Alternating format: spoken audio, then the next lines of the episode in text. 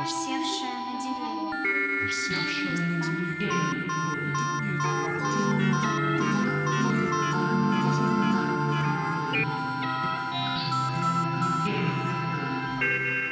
Облако речи. Подкаст от издательства «Носорог». Мы читаем и обсуждаем тексты и слушаем, как их читают другие. Здравствуйте. Это новый выпуск подкаста «Облако речи» от издательства «Носорог». Сегодня у нас в гостях э, Валерий Вотрин, э, прозаик, переводчик, литературовед. У нас сегодня экспериментальный формат. Мы говорим через Zoom. Я хотел начать с того, что вы мне писали о том, что вы сейчас не пишете э, по-русски. Расскажите, пожалуйста, об этом. Да, добрый день, Руслан. Да, это правда. Я перестал, э, можно сказать, переключился на другой язык. Я стал писать по-английски. Это произошло э, уже достаточно давно. Но я э, говорю неправду, потому что я все равно пишу на обоих языках. Только свою художественную прозу я стал писать больше на английском. По-русски я все еще пишу разного рода статьи, вступительные статьи книгам, которые я составляю. То есть не художественную литературу. Могу сказать, почему это произошло. На самом деле это тоже довольно-таки длинная история. Это не произошло вот буквально по щелчку пальцев. Дело в том, что это связано с историей моих перемещений по лицу Земли. Если слушатели немножко знают, и вы немножко знаете, я сам из Ташкента, я переехал в Бельгию в начале 2000-х годов, в 2000 году буквально. А после этого в 2007 я переместился в Москву. В Москве я прожил, у меня как-то семилетними циклами все происходит. Каждый раз в каждой стране живу по 7 лет или, или, или немножко по 7. Такое мистическое число. Да, Значит, в Москве я тоже прожил фактически 7 лет и с уже увеличившейся семьей переехал в Англию, Великобританию, в город Бат под Бристолем. И вот тут как раз мне пришла идея все-таки окончательно. То есть я до этого что-то еще писал по-английски. Понятно, что это были некие служебные тексты, разные статьи по моей основной специализации. Я эколог, промышленник по профессии. Но вот идея как раз перейти полностью уже на написание художественной прозы на английском пришло мне в, в Бате как раз. И я моментально сразу же написал роман роман на английском, который вот буквально в этом году должен только выйти. То есть я его еще долго потом переделал. Ну а потом пошло-поехало, я потом начал писать рассказы. Очередной я написал буквально 4 дня назад и еще никуда его не, не отсылал. То есть сейчас у меня уже начал складываться мой уже четвертый сборник, но на этот раз полностью англоязычной прозы, короткой. Вот, это если вкратце.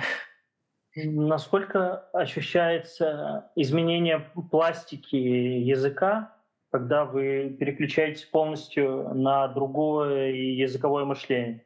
Очень сильно, очень сильно ощущается. Это была одна из причин, почему я, собственно говоря, решил перейти на английский с русского. Это был некий такой жест честности, потому что я и по-русски всегда считал, что русский язык для меня слишком цветистый, скажем так. То есть я считаю, что писать нужно довольно-таки блекло и концентрируясь на истории, а не на языке. И вот пиша на русском, ты не можешь концентрироваться на истории. Тебя обязательно уводят куда-нибудь к птичкам, к описаниям природы, к какому-то чудовищному Тургеневу. И вот, собственно, весь вес русской литературы начинает на тебя давить и требовать, ну как же так, ты должен природу описать, а вот э, как вот дождинка сверкает на лепесточке цветка, а вот трава какого цвета, она зеленого или вот светло-зеленого? или изумрудного, а после дождя, а когда если солнышко немножко пригреет. То есть это не, некое давление, которое ты постоянно ощущаешь. Я не знаю, как э, коллеги-писатели, которые пишут по-русски, э, с этим э, справляются. Мне кажется, что это достаточно невыносимо. По-английски, э,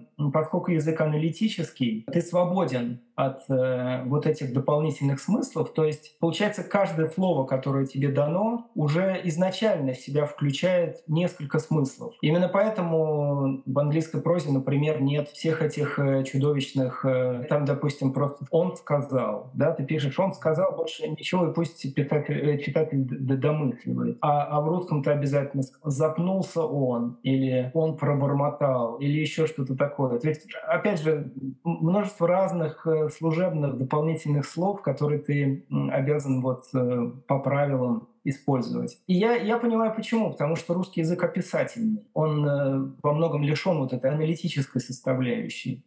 Ну и вообще из вашего описания э, русский язык выглядит как такой соблазняющий язык, который все время тебя уносит в сторону от структуры, от э, ясности высказывания.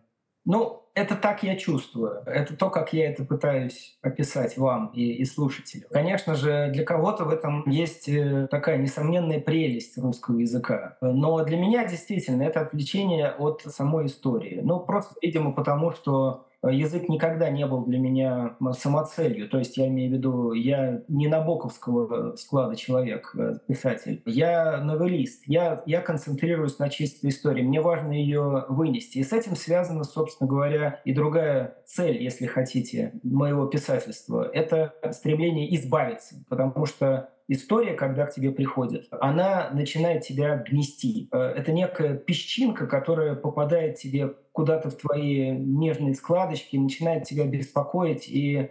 Э, становится наваждением становится, и ты, и ты должен от нее избавиться, иначе ты будешь чреват ею э, многие месяцы, а может быть годы. Она может все равно, она будет тебя царапать, она будет проситься наружу. И, собственно, я вполне допускаю, что если ты языковой направленности писатель, то происходит то же самое все равно попадает в тебя идея, и она требует выхода. Но у меня это именно связано с историей. История все равно, она живая, она прорастает разными стебельками, она обязательно хочет прорасти, вырасти из тебя и, собственно, и вообще тебя покинуть. Поэтому у меня с этим абсолютно честно. Я пишу рассказ, и я о нем забываю. Я его не перечитываю, очень редко к нему возвращаюсь. И если сейчас вы, например, будете задавать мне какие-то вопросы о том, о каких-то моих прошлых историях, я... А я бы хотел.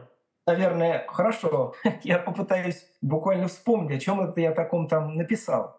А, ну, ну, во-первых, вы, вы говорите, что для, для вас важны истории больше, чем язык, но во многих ваших текстах, а, которые я читал, у вас там истории разворачиваются либо э, вокруг каких-то языковых э, событий или смещений, как, например, вот этот э, рассказ из сборника Яромира Хладика, который выходит из идиомы, да, и, кота «Перейди на Федота». То есть это э, история же из, из языка, так или иначе, выходит, а в других ваших текстах письмо и люди, которые профессионально занимаются письмом, журналисты или литературоведы, как бы вокруг них возникает история. Но центр как будто бы видится э, из языка все-таки, нет?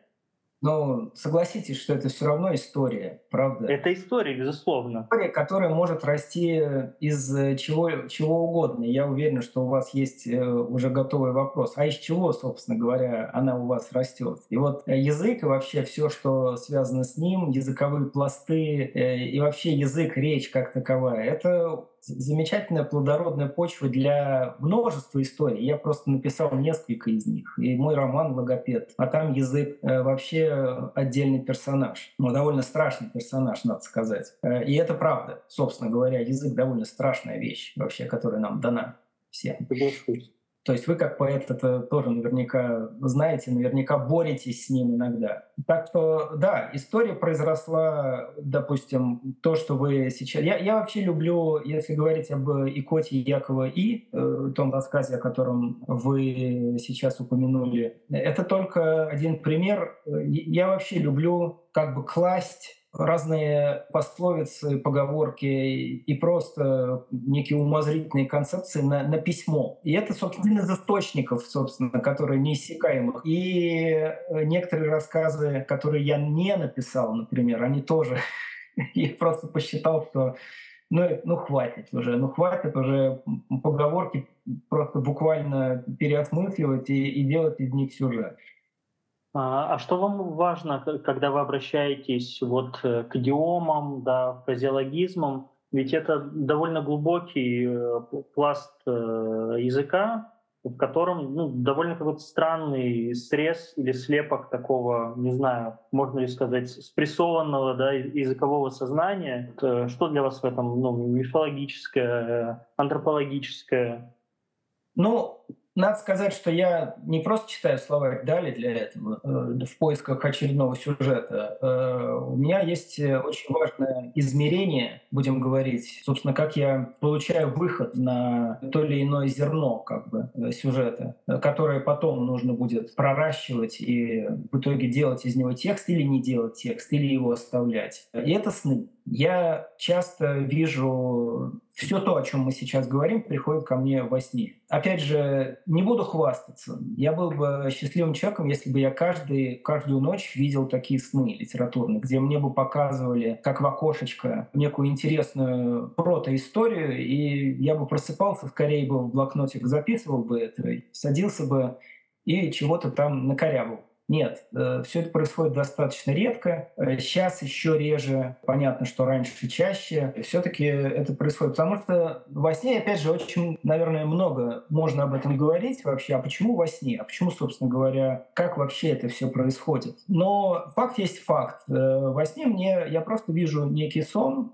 Сон этот полностью я не запоминаю. Я запоминаю какие-то только ключевые сцены. Это буквально как смотреть э, с э, темной улицы в освещенное окошко. И вот то, что мне показывают, вот из этого я потом и развиваю рассказ. И это может быть, опять же, и туда, в это окошко, может попасть все что угодно, на самом деле. Туда может действительно попасть какая-нибудь поговорка из словаря Владимира Ивановича Даль. Совершенно свободно. А может несколько и завиться там какими-то прихотливыми совершенно Эм, сюжетами. Но вот так это у меня работает, и таков мой жанр, если хотите. Читаю вашу прозу, мне часто э, видится по структуре текстов наоборот, что вы из какого-то такого создания историй, э, каких-то вот э, языковых смещений э, у героев происходят сны, в которых случается концентрация и понимание событий, которые они пытались разрешить как бы наяву. Да, а потом они уже э, с новым наполненным знанием из сна возвращаются обратно в действительность. То есть э, вы, вы сейчас э, говорите как бы обратно, что идет от сна, а мне, да, например, по рассказу про выхухоль, да, оно там выглядит наоборот.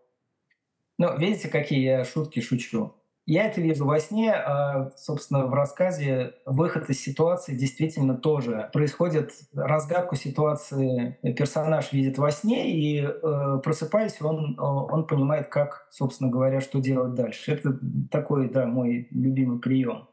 Вы стали говорить про разгадки, и я вспомнил этот э, прекрасный фрагмент из последнего Магога, Э, где а, герои отгадывают э, разгадки, получается. Да. То есть вам еще важно и э, формализовать вот эти вот процедуры понимания, угадывания, объяснения, описания, все вот эти вот эпистемологические, видимо, процедуры. Процедуры — это хорошее слово, я люблю процедуры. Многие ими занимаюсь, в, так, как говорится, сбоку от литературы по основной своей работе. Э, я пытаюсь э, рационализировать. Я пытаюсь сказать читателю, что то, что он читает, например, апельсиновый сок из крана, это вполне, вполне допустимая и вероятная ситуация. Не, не просто возможно, а вероятная ситуация. Если какие-то составляющие мира изменятся, то апельсиновый сок потечет из крана. Совершенно. Он, он может быть свежий, не свежий. Это уже те вариации вот в этой модели действительности, которые могут э, происходить. И это, да, это абсолютно так. То есть и это, собственно говоря, и называется в английском языке спекулятивной прозой. Э, это нереалистическая проза, это такой жанр, э, люди в нем пишут. Это некий жанр на стыке э, и хоррора, и фэнтези, и научной фантастики. Можно привлекать все что угодно, но основное, ты в мире заменяешь какой-нибудь один или несколько элементов. Ты спекулируешь, как бы ты, ты некий эксперимент вот с этим вымышленным миром, и ты думаешь, и главный вопрос, что если? И когда пишешь такую прозу или там, когда замышляешь э, такую прозу, понятное дело, что ты не ставишь такой вопрос. Тебе просто является некий, некий сюжет уже готовый. Но если, э, если смотреть ретроспективно, если оглядываться, то понимаешь, что да, это, это оно, это, это, собственно, спекулятивная действительность, какой-нибудь слипстрим. И, и автор сделал вот именно это. Он, он немножко вывернул реальность и посмотрел, что с ней будет. А в России почему-то до сих пор продолжают э, такой тип прозы называть не спекулятивной, а скорее возводить его к магическому реализму. Mm-hmm. Вот э, как бы вы разграничили Абсолютно. Это все, это все смежные э, жанры. И это, опять же, наверняка, если сводить их вместе, там, допустим, творчество разных писателей, ну, нет, наверное, все-таки магический реализм немножечко другое. Но опять же, я, я не силен в разграничении разных жанров, э, потому что я знаю, что это такая, из, из, такое извечное поле битвы между разными литературоведами. Относить кого-то к какому-то жанру — это такая игра для диссертантов. А, но ваши тексты в каком-то смысле это тоже поле битвы, да, в котором происходят э, вот эти вот на, э, жанровые наслоения, э, смещения, сдвиги, и вы очень свободно и как со стороны выглядит э, комфортно, да, переключаетесь э, между ними. То есть где-то экшен, где-то больше описание, где-то эпистолярное включается и так далее. Ну да, ты выбираешь орудие в зависимости от э, цели. Понятно, что является сюжет, и ты уже дальше смотришь, собственно, насколько его ускорить или замедлить, и нужно ли вообще добавлять туда экшен. Потому что я вот только что написал, э, ну вот, наверное, первый в своей жизни хоррор. Понятно, он на английском э, и еще не переведен на русский. Я не знаю, будет ли он когда-нибудь переведен и буду ли я когда-либо его переводить. Э, но это чистейший экшен. И там, в принципе, он достаточно короткий, но действие там развивается буквально, ну, очень быстро. Опять же, это было нужно. Вот поэтому так оно и происходит. Хорошо, вот э, у вас возникают истории, но они сразу же дополняются и обрастают какими-то э, жанровыми, какими-то стилистическими находками и так далее. Э, не бывает ли такого, что язык в какой-то момент начинает влиять на историю и смещать ее в какую-то сторону? Рекомендовать ей поступить так, а не иначе? Ну, это, по-моему, у всех писателей так. Кажется, и Набоков, опять же, об этом писал много. Бывает так, скажем. Очень часто действие немножко шагает в бок и захватывает еще что-то для себя нужное. Ты позволяешь ему это делать, если вы понимаете, о чем я. Да. То есть ты вообще-то не планировал об этом писать, но вдруг возникает некий абзац, который пишется как бы сами, сам собой. Э, когда ты действительно, вот ты идешь, и ты планируешь, вот у тебя вроде как видная тропинка, и ты по ней идешь, и вдруг неожиданно тебе нужно как-то с нее сойти. Э, а зачем? А вот оказывается, зачем, собственно. И ты потом возвращаешься на тропинку только после того, как сделал изрядный крюк по лесу.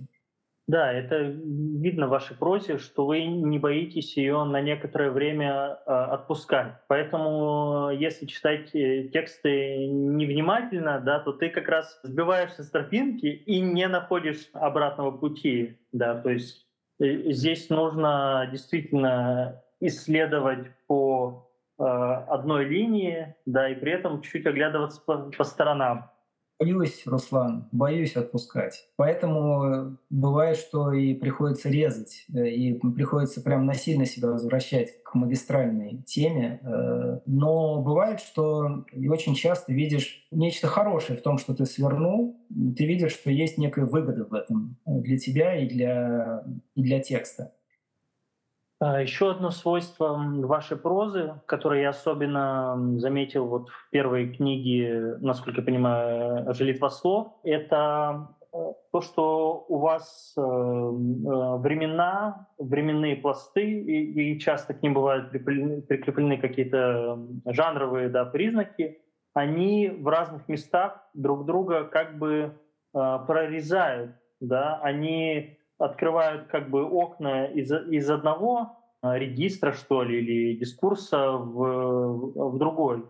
Угу. Как вам удается э, при таких довольно сложных э, э, переключениях, когда кажется, что вот там у вас герой просто пролистывает какую-то газету, натыкается на военный сюжет, и, и потом через какое-то время мы в этот военный сюжет попадаем.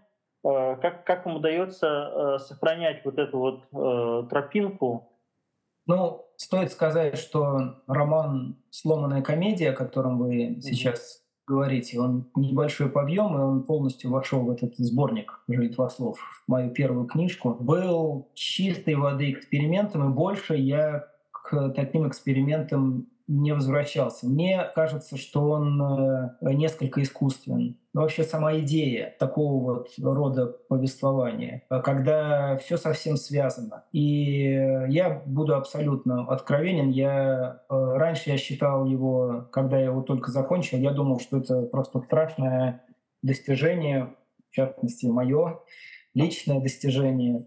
А сейчас, оглядываясь, я вижу, что нет, совсем это, видимо, нужно было его написать, опять же, избавиться от него, такого рода повествования. Но притягивание все ко всему, опять же, кому-то, очень часто я знаю, что многим показалось слишком искусственным. Допустим, и там, там действуют и средневековые проповедники, и солдаты в Чечне, и разного рода аллегорические фигуры, которые тоже, опять же, это роман «Аллегория», Э, и вот э, все совсем э, связано. И некие обезумевшие литературные персонажи, кстати говоря, папа Бонифаций VIII и его оскорбитель Чиара Колонна, и много-много других персонажей, художник Буфальмака. Понимаете, все это, это такой Замечательный, конечно, я винегрет приготовил, но, опять же, это, это я решил просто потом отказаться от такого рода экспериментов. Ну, сделано и, и сделано.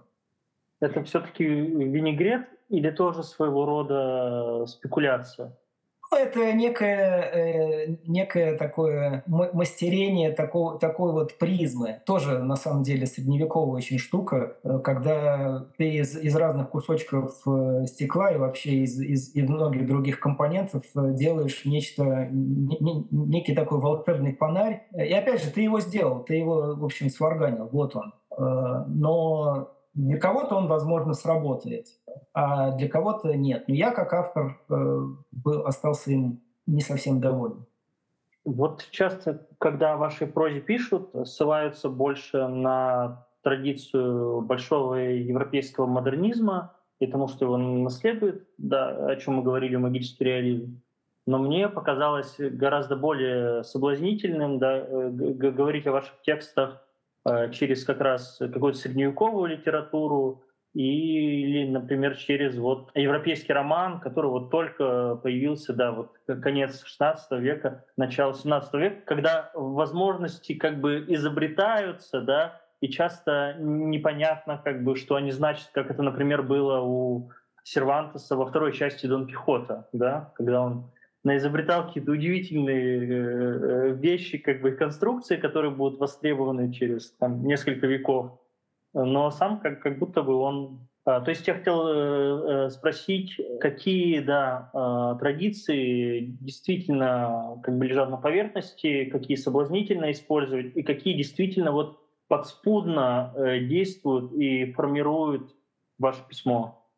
Ну, я традиционно отвечаю на этот вопрос скорее затыкают дыру э, вопросительную, э, говоря, что я люблю Рабле. Но я действительно его люблю, я его часто перечитываю. Гаргантюа и Пантагрюэль, ну, понятное дело, а, а что еще? И там множество, множество полезных для меня приемов. Э, в частности, там совершенно замечательные перечисления разного рода безумных книг, которые хранятся в библиотеке аббатства на несколько страниц. То есть вот эти потрясающие многословные э, перечисления, эпитеты на несколько страниц. Потом Стерн делал то, то же самое. И э, разные безумные разговоры, когда... И есть традиция, кстати говоря. В, то есть Рабле был не первым, допустим, разговоры безумцев. Э, один говорит одно, другой в качестве ответа говорит совершенно-совершенно другое. То есть Рабле для меня, конечно, непревзойденный мастер и учитель. Ну и понятно, как вы правильно заметили, европейский роман, европейская проза для меня значит гораздо больше, чем русская, как я, к удивлению, могу признать. Я вообще плохо знаю русскую литературу, особенно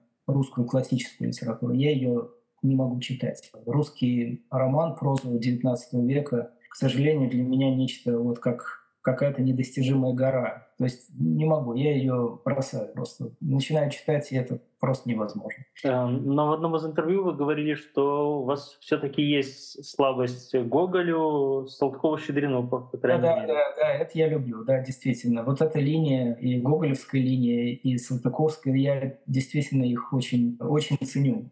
Да, и от них, собственно говоря, э, э, вот происходит большая часть любимой мною русской литературы 20 века. То есть, понятное дело, русский модернизм — это ну, в, основном, в основном вот эти две линии. Ну, э, линия Салтыкова-Щедрина, она тоже, понятно, во многом выходит из Гоголя, вот, но ну, не замыкается ей, это ясно. Да, если говорить вот уже про такие маргинали или подземных э, классиков э, русской литературы 20 века, я знаю, что вы э, писали э, предисловие к, э, к Скалгину. Вот это тоже очень интересная фигура, к сожалению, от которой осталось не так много. Вот он, например, очень интересно да, продолжает гоголевскую линию в своем романе.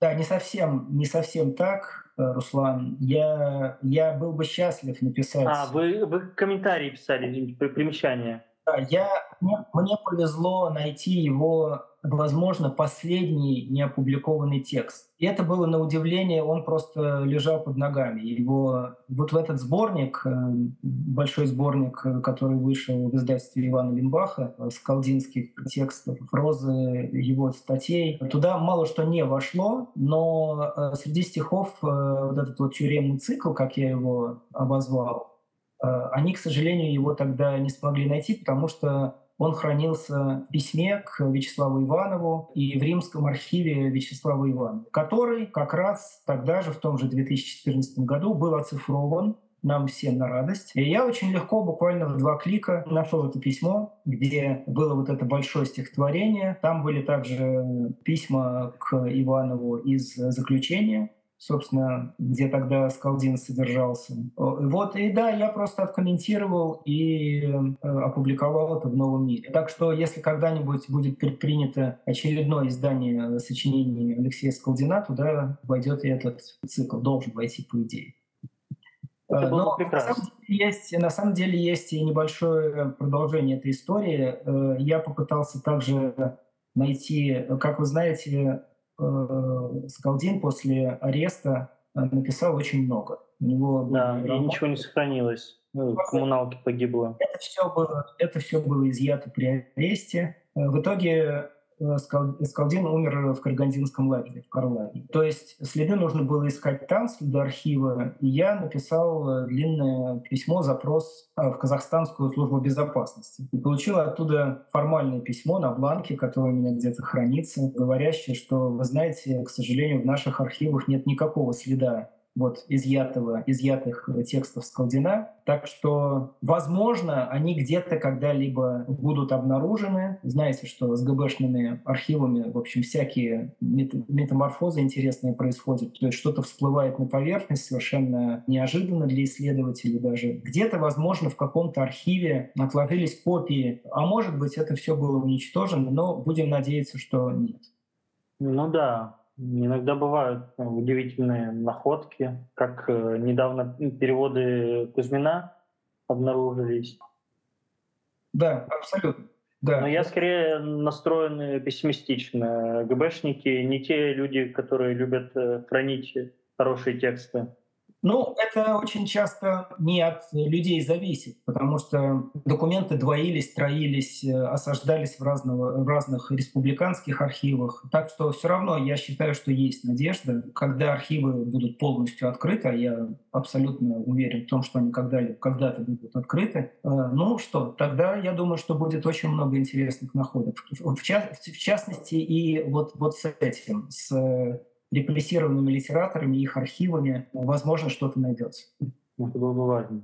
А, литературоведческая, исследовательская работа, которой вы занимаетесь, она, конечно, нацелена на, на поиск и нахождение. И в этом смысле ваши герои, как правило, они также как бы одержимы вот этим вот поиском и нахождением. Ну и иногда даже э, совпадают э, по, по профессии с вами. И у меня был вопрос такой, когда вы подбираете вот таких персонажей, это делается для того, чтобы им можно было предоставить больше языковые возможности или с какой-то другой целью?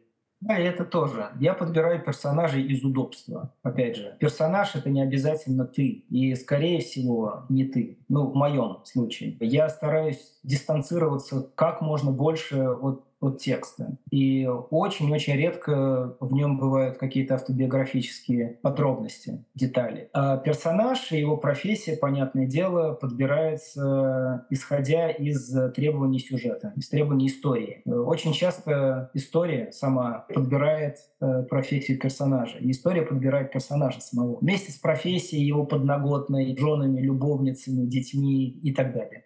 Это, кстати, был тот вопрос, э, который я так э, не, не задал, да, но вы ответили на него уже несколько раз, да, про то, э, откуда да, происходит исток письма. Да, и, и вы да, раз за разом на, настаиваете на истории. Но получается, что для вас как бы история — это не, не просто сюжет или нарратив, да, а, а, а, а сюжет, который уже включает в себя какую-то сложность э, оппозиции, да, э, смещения. Потому что даже, не знаю, та же этимология, да, связь одного слова с другим, это уже как бы сюжет и уже такой как бы метаязыковой нарратив. Да, абсолютно. Стыки разного рода слов, фраз — это очень благодатная почва для, для истории. История очень здорово произрастает вот на, на этой почве. Но опять же, произрастая на почве разного рода языковых кунштюков, это все же история. Она должна быть голой и гибкой. Гибкой и голой. Ты ее вьешь, как в принципе хочешь, хотя она все равно задается тебе э, абсолютно готовой. Очень часто концовку ты знаешь наперед. Но как свить ее, это, конечно, зависит от тебя. Я вью свои истории с минимумом языковых, э, скажем так, приемов. То есть я стараюсь, чтобы язык был э, победнее, а не побогаче. Но при этом у вас э, такое богатство имен, событий, отсылок, интересов у персонажей, ну, как я уже говорил, э, жанров, там, э, имитации или воспроизведений. Поэтому как, как вы это соотносите? Как бы языковую бедность и вот э, такое богатство описанное? Ну, то, что вы сейчас упомянули, это, это не богатство языка. Говоря про бедность языка, я говорю про некую намеренную нищету приемов и эпитетов. Если ты пишешь по-русски, опять же, с, ну, с, этим, с этим большая проблема, потому что они лезут со всех сторон. Но если ты пишешь по-английски, то остается, по сути, одна история. Это очень легко, поэтому я, наверное, это одна из э, главных причин, почему я перешел на английский язык. Тебя ничто не отвлекает. Ты, ты пишешь как хочешь. По мне это выглядит еще и как минус прием, да, что вы делаете такие простые, ясные предложения э, без, без эпитетов, но все равно, если мы смотрим на э, материальную как бы, сторону того, насколько богато все рассказывается, то богатство действительно предъявлено. То есть тут мне видится какой-то интересный такой срез, что ли, такое напряжение стиля, что ли? Возможно, возможно. Но Ты можешь построить здание из э, обычных кирпичей, а можешь построить здание из э, разного рода цветных кирпичиков, э, всякой плинфы, а можешь построить из кирпичей, облицовать его чем-нибудь ну, совсем декоративным. То есть это то, как я это вижу. Я стараюсь, я много раз уже повторил это сегодня, я, я стараюсь строить свое здание из самых обыкновенных материалов. Но соотношение этих материалов не всегда обыкновенное. Да, но это, это, это другое. Просто, видимо, да, но соотношение это, возможно, это не намеренно просто происходит. Э, но вы представляете, что было бы, если бы я туда еще и пытался э, всякой цветистости добавить. Это я было... понимаю, это было бы невозможно воспринимать. Вот именно, вот именно. Поэтому ваша проза в очень таком интересном балансе находится. Может быть, поэтому Кукулин да, в предисловии к, к составителю бестиариев да, пишет вообще не, не о магическом реализме, а вообще о, о концептуализме, о таком как бы более э, холодном э, подходе к, к, к письму. Кстати, вы, вы, вы согласны вот с тем, как он вашу прозу описывает? Потому что э, мне было несколько неожиданен его взгляд. Ну, для меня тоже. Э, но я понимаю, э, я понимаю позицию Ильи. Э, он, надо сказать, мой давний, вдумчивый, замечательный читатель, такой читатель, которого хочешь, читатель-соучастник. И вот он нашел, да, он нашел вот такой взгляд. Он попытался сказать, что есть в этом всем рациональный И я, собственно говоря, это сегодня уже упомянул. То есть я пытаюсь рационализировать, и Илья вот вычленил из этого всего такой холодный рацио за, за всем этим нагромождением э, многожанровым и многословным. Но мне кажется, что само по себе, ну, во всяком случае, мне было настолько это интересно, что я включил его статью в качестве предисловия. Вы говорите про рацию, строгость какой-то рассказываемой истории, но при этом и в, в интервью, и в текстах видно, насколько вам важно показывать, что слово и материально, и оно э, воздействует, и меняет мир, и это проявляется в том, как вы относитесь э, к именам. И это тоже интересное какое-то напряжение, которое дает оригинальный такой эффект. Конечно. Но отрицать, что слово имеет силу, это, это значит отрицать саму литературу. Значит отрицать себя как, как писателя, как творца миров. Это непременный элемент. Кстати, сейчас вот вы, возможно, мне подсказали, что можно убрать этот элемент из мира и посмотреть, что будет, если слово не имеет силы. Но на самом деле в любом самом маломальском, даже самом очень вымышленном мире э, слово имеет силу. Это страшная штука слова, речь, язык. И вы на этом довольно часто в текстах делаете акцент. Тоже получается, что история движется, все время показывая, а, какие силы эта история выявляет через язык, на котором она высказывается.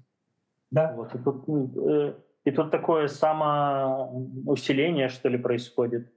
Да, это немножко, вы правы, это может немножко быть скрыто за извивами самого сюжета, но да, это, это непременный элемент, конечно же. Вот еще одна тема, о которой хотел поговорить. И здесь тоже интересно, как язык и нарративные фигуры э, порождают сами себя и усиливают. Это вот э, э, роман э, Фога, который «Носорог в прошлом году э, перевели, и он вот на меня оказал довольно двойственное. Он, наверное, не должен двойственное впечатление оказывать, потому что он э, о двойничестве. Но там вот это вот бесконечное обнаружение двойников и оппозиции во всех как бы сталкивающихся акторах э, письма, да, оно порождает и порождает порождает движение этого письма. Да, роман замечательный. И то, что издательство «Носорог» его издало сейчас, это некий венец, это реализация давнего-давнего коллективного замысла. Если вы знаете, это одна из последних э, вершин э, готической классики, классики готической литературы. Все уже было переведено по-разному конечно, можно, можно предъявлять разного рода претензии к старым переводам. Там могут быть лакуны, особенно к тем, я говорю о переводах, которые издавались в советское время. Но и «Замок Атранта», и «Монах», и «Ватек», э, всякая э, э, Клара Риф и так далее, все это было уже переведено. Вот оставалось только вот это. И интересно, что э, издатели э, ходили вокруг да около. Я, честно говоря, не очень понимаю, почему э, этот роман не перевели до этого. Даже вот этот вот переводческий бум 90-х годов обошел этот роман э, стороной. Ну, я так думаю, что там были какие-то очевидные э, сложности для переводчика. Там есть э, много пассажей, диалогов на скотсе, да, там, там же э, редкое, я забыл слово. Э, ну, э, редкие регионализмы вы имеете? Да, да, да, редкий регионализм. И так далее, да, возможно. И, и, разные, и разные исторические реалии. Но уже то, что там, собственно говоря, есть упоминание царя Петра, ну, это вообще удивительно. Уже представляет собой потенциальный интерес для... Потенциальный хит мог бы быть. Да, да. Вот я не понимаю, это, это вполне текст для литературных памятников. Э, к нему можно было бы присовокупить его поэму «Бдение королевы», его э, цикл стихов «Якобитские реликвии», из которых, э, кстати говоря, Дональда Могиловри я перевел в свое время. И он там где-то там э, в сети до сих пор его кто-то где-то поет, это же песня. То есть персонаж абсолютно э, автор, я имею в виду, совершенно э, наш, будем говорить. Это давно нужно было сделать. Вот Носорог просто взял и сделал. И это прекрасно. У меня когда-то в начале 2000-х в бытовании еще преснопамятного живого журнала была рубрика «Непереведенные авторы». Да, я, я как раз оттуда и узнал о вашем интересе к Хогу. Да, да, да. Ну, не то чтобы прямо мой интерес, я не занимался Хогом по-настоящему, то есть я не писал о нем статьи, не изучал его творчество, я просто благодарный читатель в случае Хога. Но я абсолютно оценил этот роман в свое время, я его прочел достаточно давно, поэтому если вы мне будете сейчас задавать э, какие-то очень сложные, детальные вопросы, я, наверное, задымлю и не, не смогу ответить. Но вот э, в целом э, впечатление было замечательное. Я люблю готическую литературу, английскую готическую литературу. И с Хогом я, я вспоминаю, что была очень достаточно смешная история с Хогом и Маршаком. Вы о ней знаете? Нет. Да, это такой тоже отдельный сюжет. Маршак э, когда-то перевел одну стихотворную эпитафию. Она приписывается Джорджу Макдональду, шотландскому писателю, тоже одному из э, предтеч фэнтези. Но на самом деле это не его эпитафия. Она э, существует. Это настоящий человек по имени Мартин Элдженброд, э, который был когда-то захоронен в, в городе Элгине, кажется, в Шотландии. И Макдональду о нем рассказали. Э, что, что есть вот такая вот смешная, такая ироническая э, эпитафия. Я ее когда-то перевел. Давайте я ее вам зачитаю в моем переводе. А потом расскажу, при чем здесь Хок. Понятно, что оригинал э, написан с элементами сходца э, эпитафии, по-моему, 17 века. «Здесь я лег, Мартин Элгенбродь. Помилуй меня, благой Господь. Как сделал бы я, будь я Господь, а ты будь Мартин Элгенбройт. И вот, э, когда я э, уже ее перевел, вспомнил, что, или вернее мне напомнили, э, что существует перевод этой эпитафии Самуила Яковлевича Маршака. Перевел он его так, вы оцените. «Здесь я покоюсь, Джимми Хок, а вось грехи простит мне Бог, как я бы сделал, будь я Бог, а он покойный Джимми Хок». Значит, Самуил Яковлевич здесь провернул э, любимую свою шуточку. Такая называется шуточка э, «кукиш в кармане». Ну, кто в 50-х годах знал вообще о Джеймсе Хоге? Никто. Знали только отдельные литературоведы. Э, собственно, э, покойного Мартина Элджинброда он здесь не упомянул, а зато подставил э, Джеймса Хога, о котором он знал, естественно, как знаток английской литературы и шотландской литературы, но вот такое вот э, стихотворение. И это, в общем, одно из очень немногих упоминаний Джеймса Хога в советской литературе. Потом была, кстати, биография Вальтера Скотта, в 70-х годах она выпускалась на русском языке, и там о Хоге очень много всякого интересного сказано со слов Вальтера Скотта, который его, надо сказать, очень не любил. Звал его словоблудом там и все такое прочее. А, а вы как себе объясняете, почему роман Хога остался такой темной классикой? Из-за специфики текста, что это очень такой труднопроходной, безвыходный роман, который даже если дает ключи, но все равно остается вот эта фрустрация на разных уровнях или по какой-то другой причине? Ну, а почему какое-то литературное произведение остается в памяти, а какое-то не остается? Надо сказать, что «Оправданный грешник», будем его называть, да, так, роман, угу. он не был прямо немедленным литературным э, успехом. Да. То есть он не стал бестселлером немедленно. Э, он был забыт на много времени, и только потом э, Анри Жит его открыл, насколько я помню.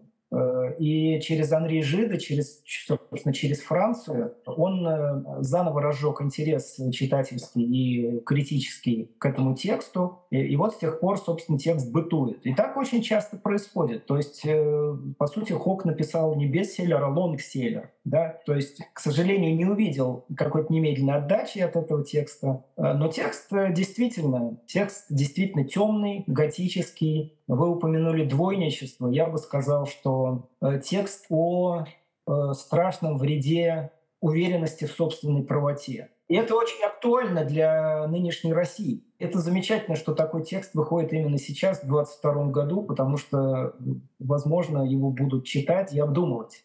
Это, конечно, еще и учебник по самооправданию, потому что каким искусством самооправдания владеет главный герой, Рингим. Это нужно как бы поучиться еще. Но, видите, вот опять же, не буду углубляться в эту тему, но для современной России это опять же, это ну, большое такое, не знаю, литературное руководство о том, как не надо делать. Это правда, да. При том, что оно у него замешано все-таки больше на, на религии, Хотя про политические противоречия Шотландии и Англии начала XVIII века там в тексте тоже много. Видно, насколько там такое постоянное напряжение между различными социальными слоями, между различными группами э, верующих и так далее. Такая очень напряженная да, а, обстановка. И как будто бы из нее и вытекает, что невозможно при таком как бы, обществе да, иметь какое-то ясное, недвойственное мышление. Да, согласен. А как вот э, я совсем, в отличие от вас, не знаток шотландского готического романа, как вы для себя отличаете, э, чем э, Хок по-другому эту традицию реализует? Ну, Давайте так скажем. Э, это, наверное, тема для отдельного большого разговора, но английские авторы готических романов очень часто э, переносили действия своих произведений э, в какие-то экзотические места. В Испанию, в Италию, на восток, как это сделал Джеймс Бекфорд, автор Ватека. И мой сосед Бати, кстати. Я могу потом об этом рассказать. И тот вдруг Э, тут вдруг Шотландия. Шотландия вполне себе экзотическое место для очень многих э, английских писателей и писательниц того времени. Э, но только тут пишет, и это замечательная особенность, опять же, этого романа, как и Вальтер Скотт, об этом пишет коренной шотландец. И не просто коренной шотландец-джентльмен, а этрикский пастух, человек, который гордится своим неблагородным происхождением, э, человек, который, кажется, дед у него заявлял, что он был последним человеком, который умел говорить на языке фей, на языке волшебного народа. То есть человек, ну, как можно сказать, от сахи. И вдруг он пишет вот об этом, да еще и вот такую вот замечательную готику, темный роман, как вы правильно его назвали. И в этом смысле он э, абсолютно в русле так сказать, э, общей тенденции э, английского готического романа. Плюс здесь, опять же, диалоги на скотс, которые вполне себе экзотические, э, а многими и по сю пору воспринимаются как нечто нечестивое, вообще не, нечистый английский язык. Причем они там на довольно такие фривольные темы у него, когда появляется это, то они там говорят, да, и об алкоголизме, и каком-то щекотливом отношении девушкам.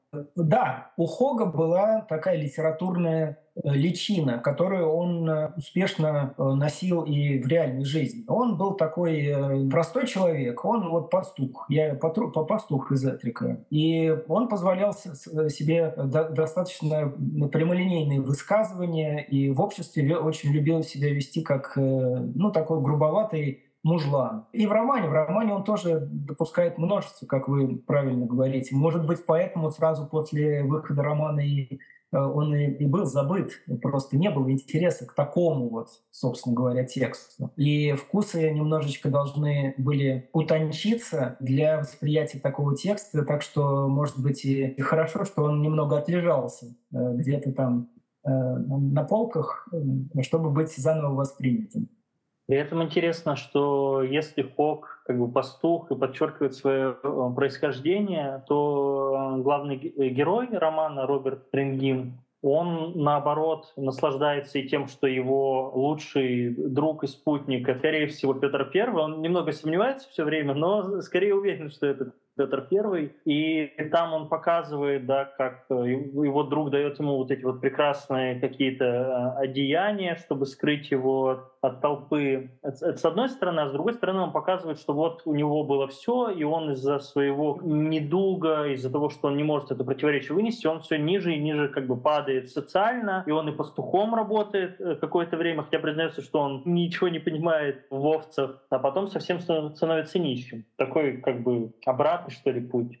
Э, ну вот, э, да, такая, опять же, вполне экзотическая обстановка, которая донесена непосредственным, ну, можно сказать, свидетелем этого всего. Это, э, это же не человек, который родился в городе, учился у частных учителей, а это вот, да, вот наш, можно сказать, шотландский простолюдин, который вот, вот вам это все доносит.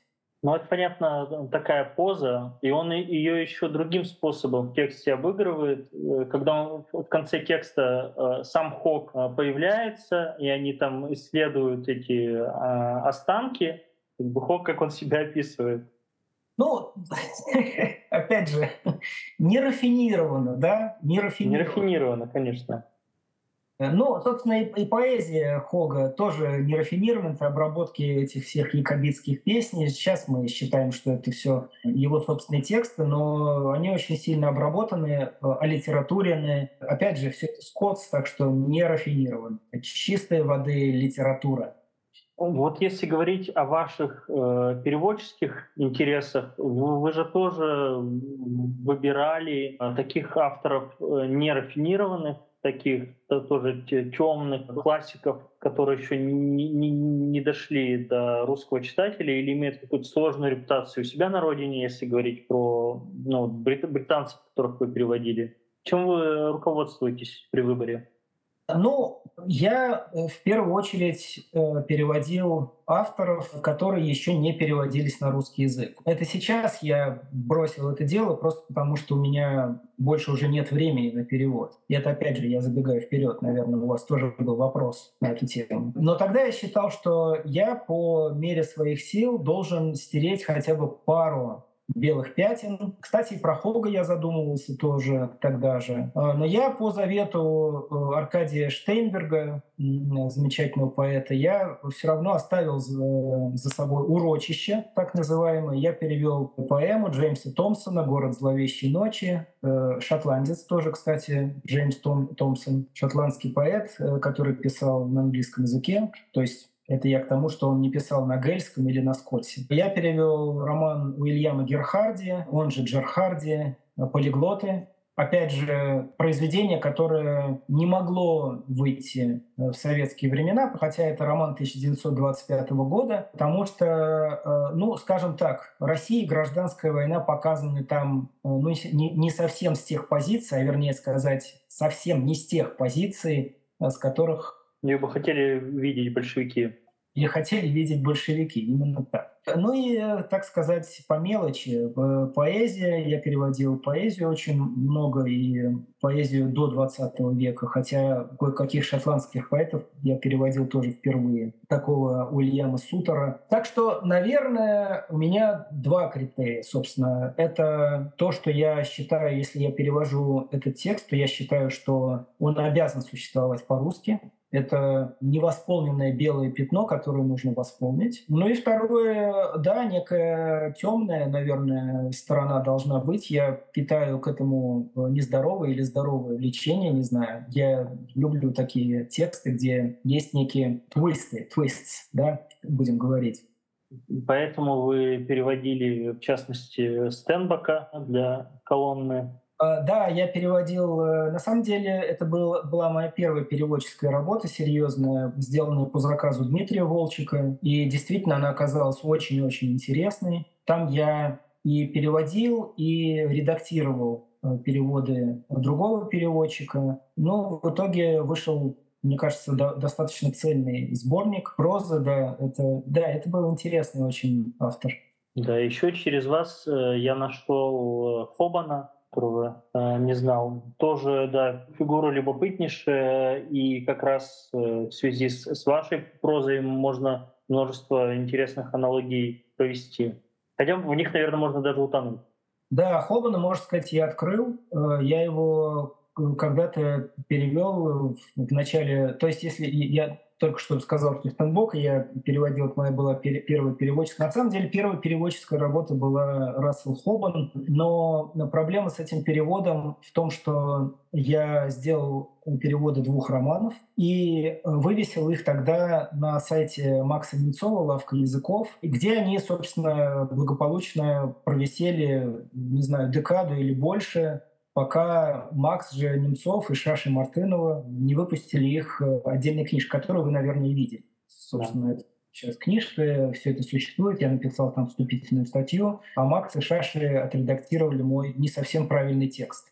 И уже так пытаясь как-то а, обобщать линии э, разговоров, да, если смотреть, какие фигуры вы выхватываете и создаете в прозе, что вам интересно среди знаю, малого серебряного века или миграции, или в английской литературе, то складывается картина э, принципиально всегда такая неполная, дырчатая, да, где сквозь какие-то щели да, простраиваются неожиданные коридоры из, из одних текстов э, в другие. Ну, вы это видите так. Да, э, конечно. Я тоже вижу это, естественно, как некую ткань, которая, естественно, соткана не мной, а сотни и тысячи других людей, э, но в которой, да, абсолютно зияют дыры, если говорить о переводе. Э, и вот некоторые дыры я могу, конечно, заштопать. То есть это совершенно в моих силах просто вывести это, это имя из иноязычия в русский язык и, так сказать, представить или сделать так, чтобы человек появился, то есть чтобы он вошел в обиход. Так я видел, собственно, свою миссию, так будем говорить громкими словами, до 2015 года, когда я перестал переводить по разным причинам. Э, я, я уже не перевожу, а я еще и хотел с нидерландского переводить что-то. Ну, говоря, что на перевод у меня времени нет, тем, тем не менее я нахожу э, время на так сказать, литературоведение, на открытие э, новых старых имен, на работу с архивами. Вот только что я в этом году вышла книжка э, замечательной поэтессы Татьяны Ефименко. Э, да, интересно очень, да. Об этом можно прочитать. Я совсем недавно говорил об этом, опять же, с Дмитрием Волчиком на Радио Свобода. И там есть достаточно пространный мой рассказ об этой книге. Но вот сейчас на столе у меня э, еще одно, так сказать, исследование. Я был такой поэт Владимир Щеровский. Да, замечательно. От него уже совсем немного осталось. Но из того, что выходило в Водолее.